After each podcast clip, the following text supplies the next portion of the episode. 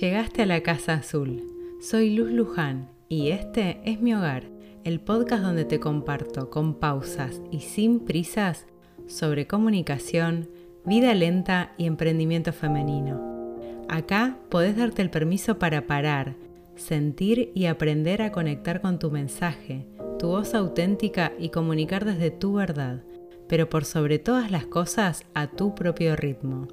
En la Casa Azul no vemos a la energía femenina en los negocios como un problema. Quiero mostrarte que es la virtud que puede potenciar tu capacidad creadora, creativa y expansiva.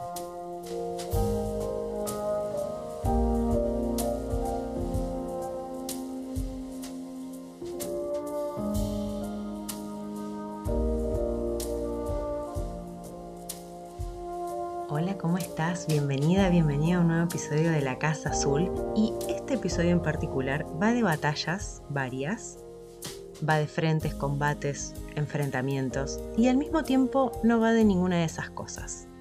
Si seguís hace un tiempo este podcast, habrás notado que con la comunicación y la vida lenta como excusa o como ejes, busco traer nuevas perspectivas sobre distintos conceptos y formas de entender y vincularnos con el mundo pero no solamente te las traigo a vos, también me las traigo a mí. Es un espacio de pensamiento en voz alta, de reflexión en voz alta, es un aprendizaje y exploración en conjunto, compartida.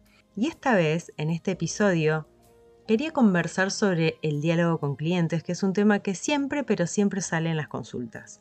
Los clientes como ese asunto espinoso, como eso que drena y agota, pero me di cuenta de algo. Así que no va a ser el tema principal de este podcast, ese asunto, pero sí lo voy a traer como excusa o como ejemplo. ¿De qué es lo que me di cuenta? Que no me dicen lo mismo cuando hablan de alumnas o de alumnos en sus negocios. Que en muchos casos, por supuesto, también son clientes. Entonces dije, acá hay algo para desarmar y voy a empezar compartiéndote mi propio camino con estos dos conceptos porque soy emprendedora, pero también soy profesora de comunicación y doy clases de comunicación dentro y fuera de mi negocio. Así que algunas alumnas también son clientas, pero otras alumnas no lo son. Y me puse a pensar cómo es mi vínculo con las que son solo alumnas, solo clientas, con las que son clientas y alumnas. Y también presté atención a qué es lo que me dicen mis clientas y mis alumnas de sus clientes y alumnos. Yo vengo del mundo de las ciencias sociales, ya lo sabes, estudié en la Universidad de Buenos Aires, y si hay una palabra que era pecado, o por lo menos que tenía muchísimas connotaciones negativas dentro de mi facultad, era la palabra cliente, venta, todo lo vinculado al mercado y los negocios. Y cuando decidí emprender fue un gran problema y nada me detenía y me frustraba más que el conflicto que me generaba esa palabra y pensaba que era un tema muy propio de mi facultad, que las personas que nos dedicamos a las ciencias sociales, a las humanidades, en general nos, no nos resulta fácil el tema de los negocios, es algo que, bueno, hay que trabajarlo con un poco de tiempo, pero me di cuenta que no era solamente de la facultad, no era solo un tema aislado, sino que era bastante común en, en la cultura, por lo menos en la que yo me crié. Pero no pasaba lo mismo con la palabra alumnos estudiantes. Es como que ahí el vínculo es otra cosa diferente. Me di cuenta también como en el último tiempo muchas emprendedoras eligen llamar a sus clientas alumnas, aunque no estén dictando un curso precisamente, pero es en parte porque les parece más humano hablar de alumnas que hablar de clientas. Ahora, la primera cuestión que me di cuenta es que para ser clientes es necesario ser humano, o sea, ya hay humanidad de la palabra clientes. No puede ser cliente un perro, un pájaro, un árbol. En una veterinaria, por ejemplo, yo soy la clienta, mi perra es la paciente, pero yo pago la consulta. Si voy al médico, yo soy la clienta y soy la paciente. Soy la persona que se atiende y la que paga la consulta. Entonces, ya sé que te dije que íbamos a hablar de batallas, pero también te dije que no íbamos a hablar de batallas. Y no me olvido de ese tema, pero otra cosa que sabes si escuchas este podcast es que mis intros son un poco largas, profundas, pero las considero necesarias para que entiendas el foco, el asunto del episodio en sí. Supongo que si no te gustaran esas intros no escucharías este podcast hace rato Y si es la primera vez que me escuchas, teneme un poco de paciencia porque te prometo que todo esto tiene un porqué, tiene un sentido. Volviendo, me di cuenta que había una cuestión de lucha con la palabra cliente, de enemigo, de oponente, de un ser extraño, que, y que nada de todo esto radica en la idea de ser alumno. Es como que el alumno es algo mucho más familiar, familiar en el sentido de familia, más cercano que el cliente. Y emprender en femenino implica un montón de cosas, pero una que para mí es clave tiene que ver con incorporar la energía femenina en nuestro negocio allí donde sea necesaria, allí donde sea posible. Ver al cliente como un problema es porque lo estamos viendo como por fuera de nuestro negocio. Y de ahí la idea de le voy a sacar algo o del lado del cliente, este me quiere vender algo como este o esta me quiere vender algo como algo negativo. Eso está ligado con la interpretación negativa de la energía masculina que abunda en los negocios, una dinámica de extracción, de sacarle algo al otro. En cambio, la energía femenina propone un intercambio donde ambas partes se ven enriquecidas. Hay un vínculo que se establece y que puede crecer. El cliente es parte integrada de mi negocio. Hace un tiempo, en mi caso personal, decidí dejar de batallar. Y esto no tiene que ver con emprender, no tiene que ver con ser clientes o no, o alumnas o lo que sea. Es una elección propia que hice mucho antes de emprender incluso. Dejar de batallar porque las personas me entiendan, me escuchen, porque las personas le den importancia a lo que yo considero importante. Dejé de batallar conmigo misma y me enfoqué en integrar. Esta palabrita que a mí me encanta, que me parece hermosa, pero te prometo que no me voy a meter con eso hoy, lo voy a dejar para otro episodio. Pero ¿qué quiero decir con integrar y dejar de batallar?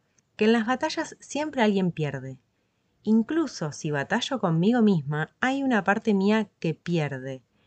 ¿Y por qué me haría eso? Las batallas buscan una conquista, imponerse por la fuerza sobre algo o alguien. Cambiar la perspectiva de ver el negocio como una batalla diaria con clientes, proveedores, con las redes sociales, a otra que represente una oportunidad diaria, en vez de batalla, una oportunidad para crecer, para expandirnos, para aprender, cambia completamente la energía con la que me presento a mi negocio y cambia, te lo aseguro, los resultados de mi negocio. Elegir de dejar de tener batallas para mí fue una de las mejores decisiones que tomé en mi vida, pero te lo digo en serio, fue una de las mejores decisiones que tomé en mi vida, porque cerré una grieta súper fuerte a través de la cual se me drenaba un montón de energía. Yo elijo no tener ninguna batalla. ¿Las tengo? Sí, claro, porque soy humana y me crié en una cultura, en una época donde la lucha es algo positivo, lo incorporé así y lleva tiempo ir desaprendiendo eso pero haber cambiado la óptica me sirvió para darme cuenta enseguida cuando estoy en plan de batalla con algo o alguien y soltar las armas. No hay nada que conquistar. Se trata de integrar. Retomando un poco el ejemplo que te traje de clientes y alumnos, no hay nada malo en los clientes en, sí. Es lo que entendemos por clientes, es el significado que se le atribuyó históricamente a la palabra clientes. ¿No? Ese cliente, esa persona externa pero necesaria de mi negocio, en vez de verla como parte de mi negocio. Pero no solamente desde una cuestión marketinera de sos parte de mi negocio, sino real, es una parte constitutiva del negocio. ¿Por qué? Porque ahí las dos partes, la persona que tiene el negocio y quien necesita el negocio, ambas se necesitan, ambas crecen, porque eso existe. Las palabras son combinaciones arbitrarias de símbolos y en el día a día vamos cargando a las palabras de significado. Y así como representan una cosa, pueden representar otra. Y ya te lo dije en varios episodios, esto puede ser como muy solitario, muy individual, pero es en esas acciones y decisiones individuales que se va convirtiendo en una transformación más grande de muchas personas, de una comunidad, de una cultura entera.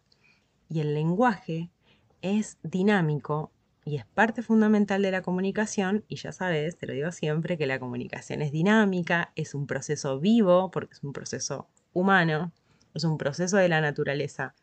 Quiero que te quedes con esta idea de que el problema, con el ejemplo por lo menos, el problema no es el cliente, sino la idea que yo tengo de la palabra cliente. ¿Qué es lo que querés que represente la palabra cliente? ¿Cuál es tu cliente ideal? Y esto no va de un perfil socioeconómico, demográfico, sino ¿qué representa para vos el cliente ideal? ¿Cómo te gustaría que sea el vínculo con esa persona? Cuando yo decidí emprender, me acuerdo que una de las grandes decisiones que tomé fue tomarme muy en serio quién era mi cliente ideal desde esta perspectiva. Y cada vez que alguien me habla de clientes como con pesar, como un problema, como algo que evidentemente la desgasta, a mí me cuesta comprenderlo porque fue una de las primeras decisiones que tomé en mi negocio y durante muy poquito tiempo tuve una relación conflictiva con el término. Y logré generar un vínculo de mucha confianza, de mucho amor, de, mucha reciprocidad con mis clientas y alumnas. Y para mí no hay diferencias entre una palabra u otra. Simplemente eh, para mí son diferentes personas que algunas por ahí toman un servicio, otras toman otras, algunas eligen tomar un curso, un programa, otras una consultoría. Ahí es cuando uso una palabra o utilizo la otra, pero no no tiene nada que ver con el tipo de vínculo que yo tengo con ellas. O sea, con todas tengo exactamente el mismo vínculo. Y eso fue una decisión consciente que tomé en un momento. Pero como ya te dije mucho antes, ya había decidido dejar de batallar. Entonces, cada vez que se me presentaba una situación en la que podía haber una posible batalla, y todavía me pasa, digo, ok, yo no quiero batallar, no quiero sumarme una nueva pelea un nuevo combate no me interesa, esto lo voy a resolver desde otra perspectiva. ¿Cómo lo puedo integrar? Espero que este episodio te haya gustado, te haya servido. Es un poco más cortito como los primeros de La Casa Azul, pero me pareció interesante poder conversar un poco más en detalle con, de este tema de las batallas y de cómo asociamos a veces también determinadas palabras con una circunstancia de lucha. Y eso después define, es como una profecía autocumplida, cómo después se va a desarrollar el vínculo que tengo con eso. Te mando un beso enorme, un beso muy muy grande. Estás teniendo un hermoso agosto y nos vemos en el próximo episodio de La Casa Azul. Esto fue La Casa Azul. Unite a la comunidad de creadoras de una vida slow y consciente en luzlujan.ar.